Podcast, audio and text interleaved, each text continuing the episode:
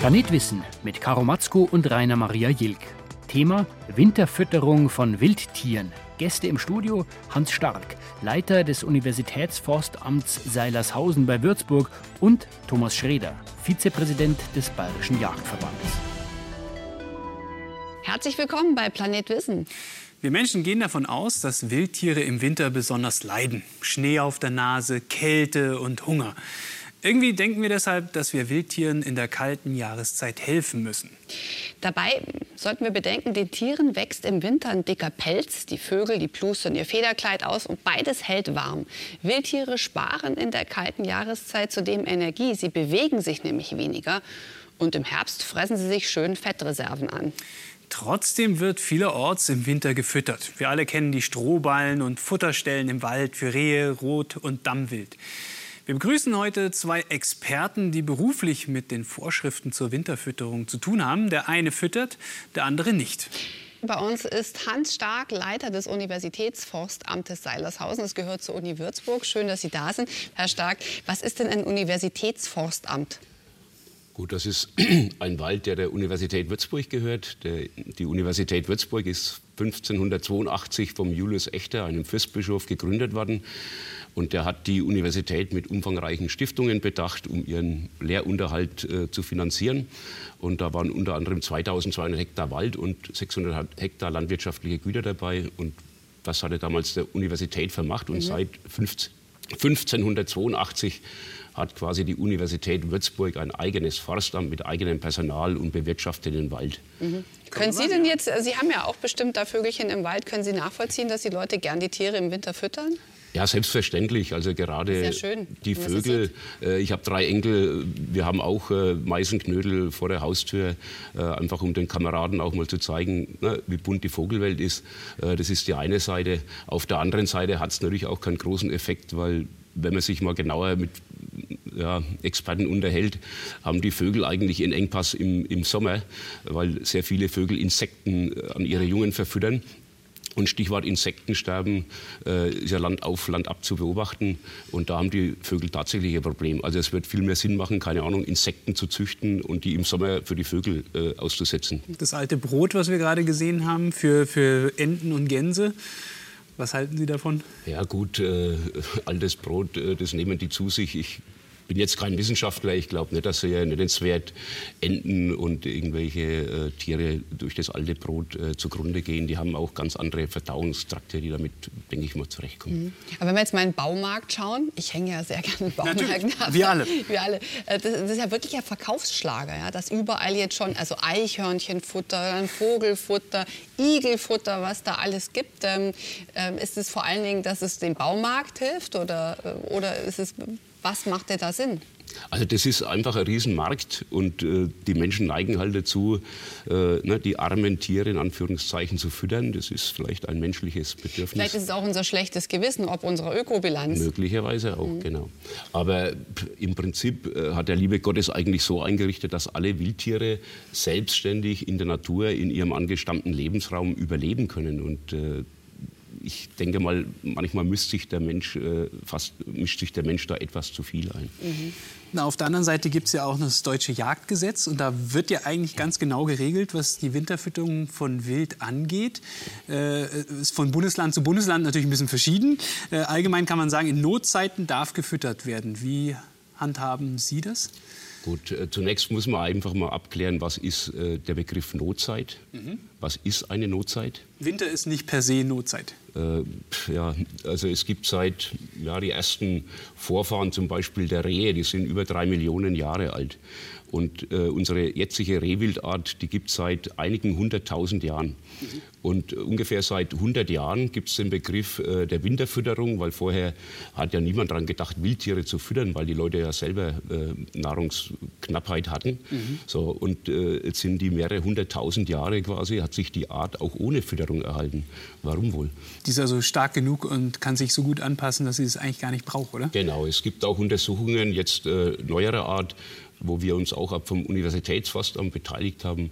Äh, der Dr. König von der TU ähm, München, der die Ernährung des Rehwildes jetzt quasi analysiert in mehreren Revieren in ganz Bayern das ganze Jahr über er seziert die Banseninhalte und analysiert, was die Rehe im Jahresverlauf zu sich nehmen. Und da gibt es jetzt wirklich auch fundierte Ergebnisse, die belegen, dass es äh, auch im Winter, äh, was man ja immer gedacht hat früher, äh, für das Reh momentan bei uns im Land keine Notzeit gibt. Mhm. Also Sie füttern eh nicht, oder? Also wir füttern keine Rehe mehr, ähm, auch in den Staatsfasten. Äh, wir kommen aus Unterfranken, also da war die letzte Notzeit wahrscheinlich bei der letzten Eiszeit. Aber vor welchem Hintergrund ist denn dieser Paragraph entstanden? Irgendwas muss ja da gewesen sein. Ja gut, das ist äh, letztendlich, muss man auch mal sehen, wo das Jagdgesetz herkommt. Es ist das sogenannte Reichsjagdgesetz. Das wurde zu Zeiten des Kreis, äh, wie hieß er, Jägermeisters, glaube ich, Hermann Göring, mhm. kreiert. Und das war natürlich hier auch von den Nazis schon ein wenig indoktriniert. Hier dieses Aufarten äh, ne, auch der Wildbestände, der Rotwildbestände, die dicken Hirsche, die großen Trophäen züchten. Und wenn man natürlich dann füttert, dann hatten die ne, so, dass es dann, keine Ahnung, immer dickere, größere Hirsche gibt.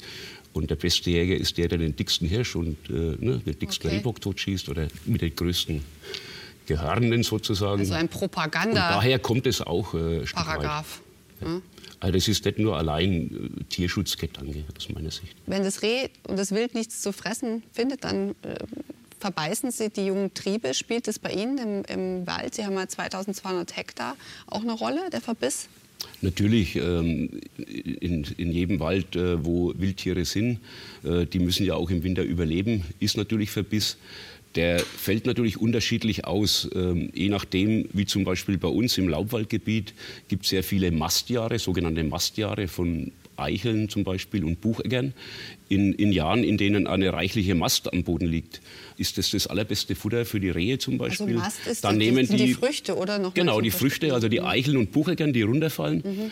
Ähm, der Begriff Mast kommt noch aus dem Mittelalter, weil man früher äh, die Schweine zum Beispiel, mhm. die Bauern in den Wald getrieben hat, um die zu mästen. Und wenn dann sehr viel Eicheln und Bucheggern oben waren, dann sind die Schweine mhm. eben fett und dick geworden ja. und waren ne, gute Mast sozusagen für die Schweine. So, und das ist auch heute noch so sowohl für die Wildschweine als auch für das Rehwild. Wenn wir üppige Mast haben, dann haben die hervorragendes Auskommen. Andererseits fruktifizieren diese masttragenden Baumarten nicht alle Jahre. So, und dann gibt es auch die mageren Jahre. Aber die Wildtiere sind auch äh, angepasst, diese Magerjahre zu überstehen, indem sie ausweichen. Selbstverständlich fressen die dann auch Triebe ab. Brombeeren zum Beispiel, willkommene Äsung, auch fürs, fürs Rehwild zum Beispiel. Und äh, die zweite Strategie ist ja, was Wildtiere immer machen im Winter. Sie fahren ihren Stoffwechsel, äh, den Stoffwechsel zurück. Mhm. Das heißt, Sie kochen auf Sparflamme, bewegen sich möglichst wenig und äh, zehren auch ein Stück weit von den Fettreserven, im, die sie im Herbst angelegt haben. Und sie brauchen dann eher so rohfaserreichen äh, Äsungsbestandteil oder Nahrungsbestandteil mhm. im Winter, weil sich zum Beispiel auch der Pansen umstellt auf diese in Anführungszeichen Winterzeit oder Notzeit, sodass die Wildtiere das äh, auch zum größten Teil unbeschadet überstehen. Den Pansen, da kümmern wir uns später noch mal gesondert drum. Das ist okay. mich interessant. Ja, aber die, dieses wichtige Argument zu sagen, diesen Wildverbiss zu verringern und deswegen diese Winterfütterung durchzuführen, die zählt bei Ihnen nicht. Die lassen Sie es nicht so gelten. Also es gibt unterschiedliche Untersuchungen, unter anderem auch von der Landesanstalt für Wald- und Forstwirtschaft ja. in Freising. Und äh, die belegt eindeutig, dass du durch Fütterung den Verbiss nicht reduzierst. Also wenn du Verbiss reduzieren willst, dann musst du ein Stück weit deine Wildbestände regulieren, äh, um das dann in den Griff zu bekommen, falls du zu hohe Wildbestände hast. Das heißt regulieren, hast. abschießen. Genau. Mhm. Herr Thomas Schreder, Vizepräsident des Bayerischen Jagdverbands, herzlich willkommen. Hallo. Äh, Sie haben ja ein Revier in der Nähe von Erding mhm. bei München und Sie füttern zu im Winter. Warum? weil wir Menschen dem äh, Wild den nötigen Lebensraum genommen haben, um in Ruhe über den Winter zu kommen, weil auch die Lebensgrundlagen für die Wildtiere in vielen Bereichen nicht mehr die sind, die es ursprünglich waren in der Regel bräuchte das Wild uns als Menschen gar nicht, um ihnen helfen zu können. Aber nachdem wir immer mehr eingreifen in die Lebensräume, nachdem wir immer mehr draußen äh, artgerechte Lebensräume zurückgedrängt haben, das Wild auch quasi in den Wald gedrängt haben, äh, ist es so, dass wir da über diese Notzeit, und die muss jetzt nicht unbedingt durch Schnee oder Eis oder sonstiges begründet sein, Notzeit ist dann, wenn die Tiere nicht mehr genügend natürliche Äsung finden können. Mhm. Dann müssen wir helfen. In vielen anderen Bereichen im Revier machen wir das nicht mit dieser Krücke und die Notzeitfütterung ist tatsächlich eine Krücke, sondern versuchen das über artgerechte Lebensräume zu machen, mit den Landwirten zusammen Wildäcker oder sonstiges anzulegen, dann brauchen wir das nicht. Solange wir aber diese Flächen nicht haben und solange wir diese Grundzüge für die Lebensräume so stark verändert haben als Mensch, äh, unterstützen wir. Ab wann ist bei Ihnen Notzeit? Das kann man im Datum gar nicht festmachen, mhm. sondern es ist dann, wenn wir als Jäger draußen, ich bin Wildbiologe, ich schaue mir das ganze Revier an, ich schaue, was an Äsung da ist, wie es in dem Beitrag ja auch schön gezeigt wurde. Solange da noch genügend grüne Äsung da ist, brauche ich ihnen nichts geben. Da kommen sie mhm. ganz gut alleine zurecht. Wenn das aber nicht mehr verfügbar ist, durch Frost oder hohe Schneelagen, dann versuche ich eben zu unterstützen. Der Herr Stark zuckt die ganze Zeit, ich spüre es schon. ich muss die Widerrede. Weil bei Sie sagen, Sie, Sie brauchen das nicht, weil bei Ihnen kommen die kommen gut klar. Also er hat es angesprochen, es kommt auf den Lebensraum an. Mhm. Bei unserem Lebensraum Wald oder bei unseren Lebensräumen ähm, ist derzeit für das Rehwild keine Fütterung notwendig. Der Herr König hat es ja dargestellt in seinem Versuch. Er hat mhm. im Übrigen auch Feldreviere, was man ja früher immer gedacht hat, das Feld wird, na, die Felder werden abgedroschen irgendwann, jetzt im Herbst. Äh, dann und dann ist schlagartig hier die Bühne leer sozusagen. Aber auch die Landwirtschaft hat sich ja die letzten Jahre auch gewandelt. Also es ist sehr viel äh, Zwischenfruchtanbau zum Beispiel, wovon auch das Rehwild profitiert. Und es bleiben auch Feldfrüchte zurück, Ähren, Körner und so weiter. Und offensichtlich reicht es für das Rehwild, hier den Energiebedarf über den Winter äh, zu sichern und zu überleben. Mhm. Naja, da gibt es natürlich auch viele andere Kollegen, Wildbiologen, die das etwas anders sehen wie der Dr. König. Wenn wir nach Österreich schauen, da gibt es durchaus etliche, die sagen, eine sinnvolle, artgerechte, bedarfsgerechte Fütterung hat durchaus Sinn und Zweck. Mhm. Also natürlich die Untersuchungen der TU München, Weinstefan kenne ich, äh, die Ergebnisse sind mir natürlich auch bekannt, aber wenn man ein bisschen über dieses eine, über diese eine Universität hinaussieht, dann bekommt man schon auch äh, differenzierte Informationen. Mhm. Jetzt aber die Frage, ist, die Frage ist, ob man, keine Ahnung, Wildtiere ein Stück weit äh, domestiziert und, und versucht hier, keine Ahnung, eine wildtiergerechte Haustierhaltung einzuführen. Also das ist so für mich ein wenig der Schritt, wo ich sage, eigentlich sind es Wildtiere. Und solange Wildtiere Auskommen haben, lasse ich Wildtiere wild. Ja. Es geht aber auch natürlich darum, was ist das richtige Futter? Also wir haben ja äh, Rehwild, Rotwild, Dammwild sind ja alle Wiederkäuer, vier Mägen. Äh, brauchen die dann bestimmtes Futter? Also als Biologe sage ich, dass der Raufaser, der Rohfaseranteil relativ hoch sein muss. Äh, das sind Wiederkäuer, wenn, wenn falsch gefüttert wird, wenn mit einem sehr hohen Proteinanteil, wenn, äh, ich sage mal, nur Maiskörner zum Beispiel gefüttert werden, dann hat das Reh eigentlich äh, unheimlich viel damit zu tun, diese Pansenazidose, also die Übersäuerung seines Pansens äh, zu kompensieren. Da muss es dann irgendwo sich eine Raufaser holen und dann würde ich tatsächlich mit einer Fütterung einen Verbiss provozieren, weil das Reh dann irgendwo an einen Baum rangeht, sich irgendwo eine Knospe oder sonst was holt und das in dem Maße, bis sein Magen, sein Panseninhalt wieder einen ausgeglichenen pH hat. Also da ist es ganz, ganz wichtig, dass man nicht zu viel Kraftfutteranteile, eigentlich gar nicht, einen Erhaltungsfutteranteil mit einem ganz hohen Raufaseranteil, damit das eben artgerecht ist und nur über diese Notzeit hilft. Wir können und wollen also als Bayerischer Jagdverband auf keinen Fall irgendwelche Trophäen oder sonstiges füttern. Das ist weit weg davon. Wir werden auch nicht, wenn wir das, das Rehwild jetzt futtern, mehr Junge im nächsten Jahr haben. Das Rehwild kriegt halt nur mal einmal im Jahr Junge. Das mhm. sind maximal zwei, egal wie viel ich es fütter. Ähm, das ist anders wie bei Schweinen oder bei anderen Tierarten, wo ich eine, eine Fütterung auch hernehmen kann, um den Bestand zu erhöhen. Das funktioniert beim Rehwild nicht. Also artgerecht, bedarfsgerecht und so, dass der Pansen wirklich gut arbeiten kann. Also im Bundesjagdgesetz steht, dass die Regelung der Winterfütterung in den entsprechenden Ländergesetzen geregelt wird. Ein Stichwort, das da enorm wichtig ist, ist die Notzeit. Gibt es denn überhaupt jetzt noch eine Notzeit? Sie werden bestimmt, Herr Stark, sagen, es gibt keine Notzeit. Also wie gesagt, aus meiner Sicht bei uns im unterfränkischen Flachland. In Franken äh, gibt es keine Notzeit. Äh, wir haben wirklich keine Notzeit, äh, wenn man das äh, so sagen kann. Sicherlich äh, kann man vielleicht im Hochgebirge bei sehr hohen Schneelagen und so weiter äh, da geteilter Meinung sein, aber bei uns im Flachland äh, ist es keine Notzeit, auch wenn einmal etwas Schnee liegt. Wie gesagt, mhm. Wildtiere sind angepasst an die Schneelagen. Mhm. Sie sehen das anders, Herr Schreder? In Altbayern gibt es noch Notzeit. Na gut, ich bin für ganz Bayern zuständig. Das fängt in Schwaben an, geht rauf bis Aschaffenburg und hinter bis Berchtesgaden. Da gibt es natürlich auch Notzeitbereiche, mhm. aber nicht nur in den Hochgebirgslagen, wo mal teilweise vier, fünf Meter Schnee liegt. Da ist definitiv keine Möglichkeit fürs Wild, dass sie noch irgendwie an Nahrung rankommen. Aber die Notzeit definiert sich ja nicht nur ähm, über die Schneemassen, sondern eben über die Verfügbarkeit von Nahrung. Und das kann durchaus auch in anderen Bereichen so sein, dass die Wildtiere eben dann nicht mehr genügend Nahrung aufnehmen können. Und so kann man nicht über größere Bereiche, sondern wirklich nur in kleinsten ähm, Abteilungen, Revieren, Bereichen festlegen, ob dann eine Notzeit festgestellt äh, werden kann. Es gibt ja den Vorwurf an die, an die Jäger, dass durch die Wildfütterung äh, einfach mehr Wild durch den Winter gebracht wird. Sie hatten zwar vorhin gesagt, dass natürlich nicht mehr äh, Nachkommen dadurch dann möglich sind, aber zumindest überleben mehr, weil sie ja praktisch alle genügend zu essen haben. Äh, würden Sie das irgendwie so unterschreiben, dass es schon mit der Jagd zu tun hat, dass man da ein bisschen äh, helfen möchte? Naja, helfen möchten und helfen müssen sind zwei verschiedene Sachen. Wir haben im Jagdgesetz, im Bayerischen ja auch drin, wie in den anderen, auch im Tierschutzgesetz, dass wir den Tieren nicht unnötiges Leid zufügen dürfen. Mhm.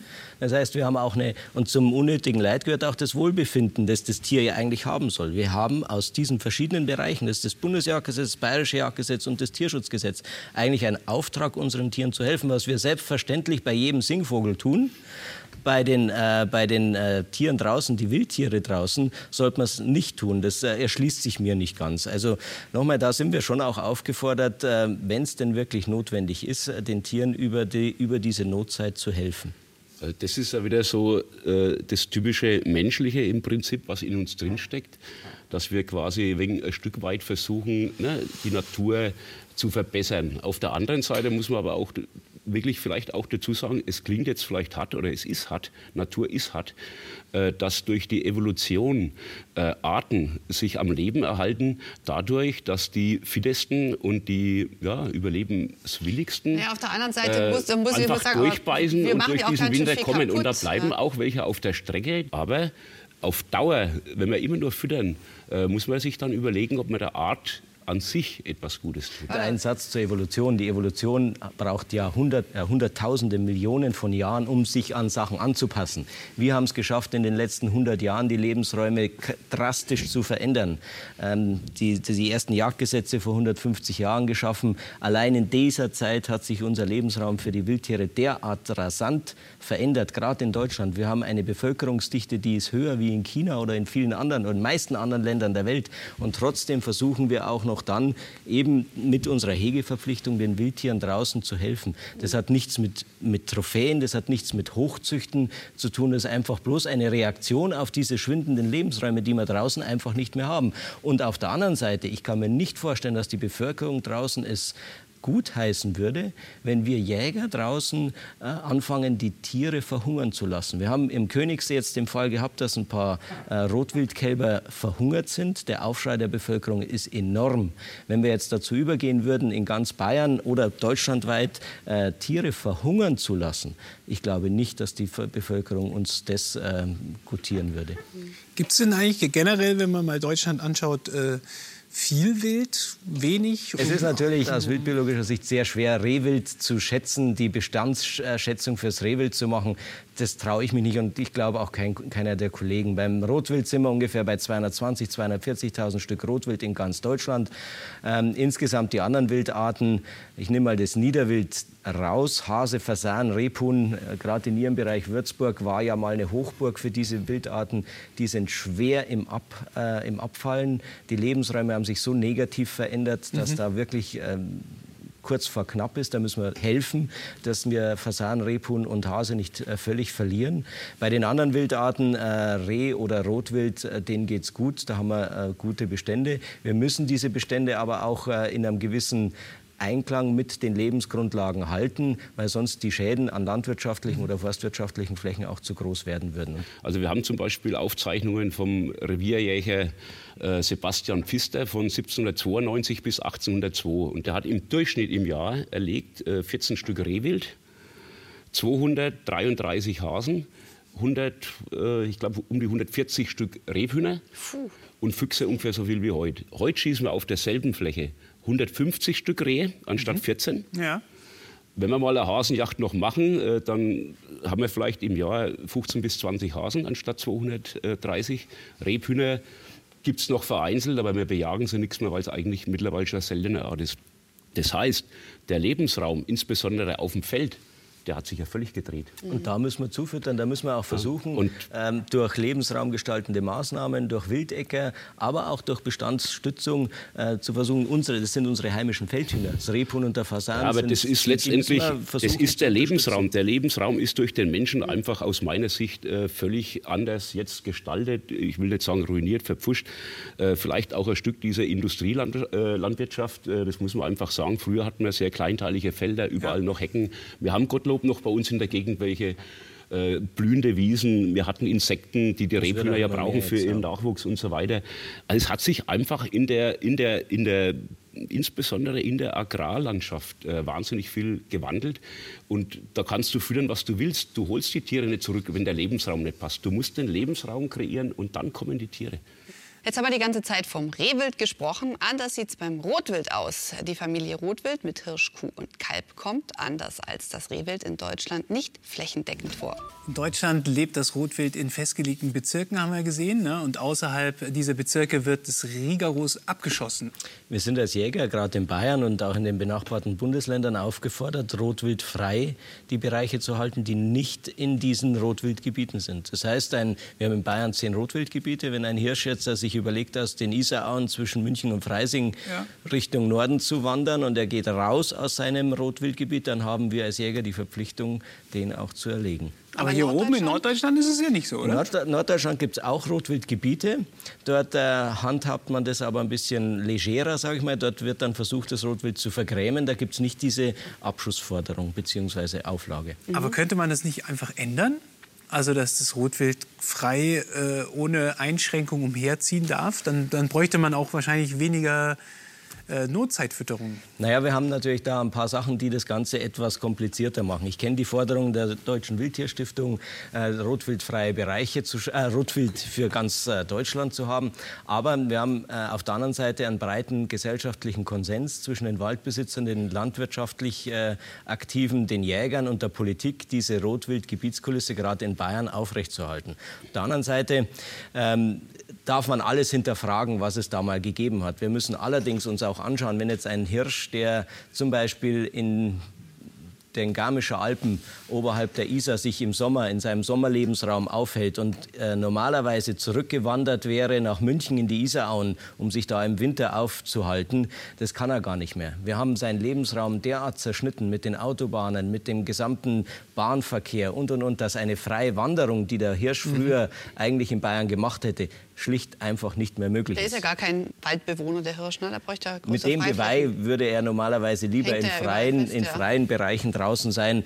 Ja. Ähm, er geht schon gern mal auch in lichte Wälder rein, aber in, im dicken, dunklen Wald hat der Hirsch eigentlich seinen normalen Lebensraum nicht. Ja. Äh, Sie haben gesagt, gesamtgesellschaftlicher Konsens. Ähm, ist es wirklich, Herr Stark, ein gesamtgesellschaftlicher Konsens oder ist es nur Forst und Landwirtschaft und, und Jagd? Gut, es gibt unterschiedliche Strömungen. Es gibt auch Bestrebungen, Rotwild in ganz Deutschland äh, ne, quasi das Gebiet zu erweitern. Also pff, da kann man natürlich geteilter Meinung sein. Es war letztendlich äh, dieses Zurückdrängen des Rotwilds, aber auch des Schwarzwildes vor ja, so ungefähr in unserem Raum vor etwa 200 Jahren. früher war feudale Jagd, also da haben die, die Fürstbischöfe, die, die Adligen sehr hohe Wildbestände gehalten zu Lasten der Landbevölkerung. Also die Wildschweine haben die Felder verwüstet, das Rotwild hat im großen Stil auch das Getreide abgefressen. Und dann haben die Bauern einfach den Druck so erhöht, nach der französischen Revolution haben die, haben die wirklich äh, Angst gehabt und dann haben die Adligen schon und die Fürstbischöfe selber begonnen, die Wildbestände zu dezimieren, vor allem das Rotwild und das Schwarzwild. Und die haben in Unterfranken in einem relativ kurzen Zeitraum bei uns im Gebiet sowohl Reh als auch Schwarzwild ausgerottet, ohne Zielfernrohre, nur mit Pulver und Blei, mit brachialen Methoden. Und dann seitdem gab es hier im Steigerwald zum Beispiel kein Rotwild mehr. Und das war letztendlich sind es wirtschaftliche Interessen der, der Landbevölkerung, aber auch der Fasspartie, muss ich ehrlicherweise dazu sagen, die dazu führen, dass das Rotwild halt jetzt auf diese Gebiete beschränkt ist. Und wir brauchen ja auch Holz, Bauholz und so weiter. Also ich denke, das sind berechtigte Ansprüche, sowohl Wildtiere als auch das Wirtschaftliche. Und das kann man kombinieren. man muss sich halt darum bemühen und muss äh, ja, nicht das eine und nicht das andere extrem praktizieren. Was müsste man denn machen, dass es jetzt alles äh, funktioniert? Also Lichtungen schlagen, um Platz zu schaffen für natürliche Flutter, Futterpflanzen fürs Wild oder sagen wir Brombeersträucherpflanzen oder was ähnliches. Wie könnte man denn jetzt, äh, wir haben ja das Thema Nottier, Notzeitfütterung eigentlich, wie könnte man da eine Lösung finden? Ich glaube, das sind zwei verschiedene Facetten. Einmal draußen im Feld sollte man ähm, in den landwirtschaftlich genutzten Flächen über den Zwischenfruchtanbau, über Wildäcker oder sonstige Geschichten, da gibt es sehr viele gute äh, wirklich interessante Ansätze. Lebensräume partiell schaffen. Das äh, soll natürlich auch noch landwirtschaftlich genutzt werden. Warum soll ein Bauer nicht äh, Kartoffeln oder sonstiges anbauen und für uns Lebensmittel? Wir brauchen das ja. Aber man kann es sicherlich so machen, dass es in äh, Parzellen auch für das äh, Wild als Lebensraum dient. Und im Forst ähm, könnte man unserer Ansicht nach auch mal darüber nachdenken, wirklich auch Lichtungen zu schaffen, ähm, diese dann auch äh, dementsprechend dem Wild zur Verfügung zu stellen, wo nicht die Gefahr besteht, dass man etwas verbeißt als Wildtier, sondern wo man sich auch aufhalten darf. Weil wenn wir insgesamt dazu übergehen, dass wir dem Wild in, in unserer Landschaft überhaupt keinen Lebensraum mehr gönnen wollen, in der Landwirtschaft dürfen sie nicht sein, weil sie die Feldfrüchte fressen oder die Wildschweine die, die Äcker umgraben. Im Forst wollen wir sie nicht haben, weil sie Knospen oder sonstiges auffressen. Das darf nicht sein. Das will der Bauer nicht, das will der Forstwirt nicht und das wollen wir als Jäger auch nicht. Und ich glaube, dass man da schon einen gemeinsamen Konsens finden kann. Leben und leben lassen, wie wir in Bayern sagen, das muss auch für die Wildtiere in Deutschland gelten. Brauchen wir Gesetzesänderungen? Also aus meiner Sicht ist dieses äh, Gesetz mit dieser Notzeitfütterung aus meiner Sicht eigentlich überholt. Man muss es aber nicht ändern. Wir definieren einfach die Notzeit vielleicht einmal für uns äh, alle aber wie gesagt, deswegen brauchen wir keine Gesetzesänderung aus meiner Sicht. Wir haben ein gutes Jagdgesetz, das äh, über 150 Jahre jetzt Bestand hat. Das kann man natürlich in vielen Bereichen über Ausführungsverordnungen immer wieder weiterentwickeln. Wir werden beim Rotwild vor die Herausforderung gestellt werden, dass wir mit den Prädatoren uns neu aufstellen werden müssen, weil das nicht mehr so zusammenpasst in dem gleichen System. Und äh, wir haben ja jetzt gerade in Bayern ein neues Gesetz auf den Weg gebracht mit dem Volksbegehren, dem Gesetz für Arten Artenvielfalt und dem Begleitgesetz. Auch da gibt es neue Sachen, die jetzt ähm, in dem Bereich der Artenvielfalt nicht nur den Insekten zugutekommen, sondern das gibt dann auch fürs Rebhuhn, die brauchen kleine Insektenlarven, um ihre Küken aufzuziehen. Das gibt dem Feldhasen, der braucht eine sogenannte Hasenapotheke draußen. Das hört sich lustig an, aber der braucht Kamille, der braucht Baldrian, der braucht verschiedene Kräuter, um sich fit zu halten. Und es hilft natürlich auch den anderen Wildarten draußen, wie dem Reh oder dem Rotwild, ähm, wieder mehr artgerechte Lebensräume zu bekommen. Das heißt, die gesamte Gesellschaft bei uns geht schon in eine richtige Richtung mhm. unserer ähm, äh, Meinung nach. Aber äh, ich glaube nicht, dass wir dafür noch weitere Gesetzesänderungen brauchen. Mhm. Hier jetzt nochmal der Hinweis. Mehr Informationen zu diesem wirklich spannenden Thema und zur Sendung finden Sie auch auf unserer Internetseite. Schauen Sie mal vorbei, planet-wissen.de. Und wir danken jetzt erstmal Ihnen fürs Zuschauen zu Hause. Und wir bedanken uns natürlich auch bei Ihnen, dass Sie hier im Studio waren. Die Apotheke ist eine eigene. Vielen herzlichen Dank.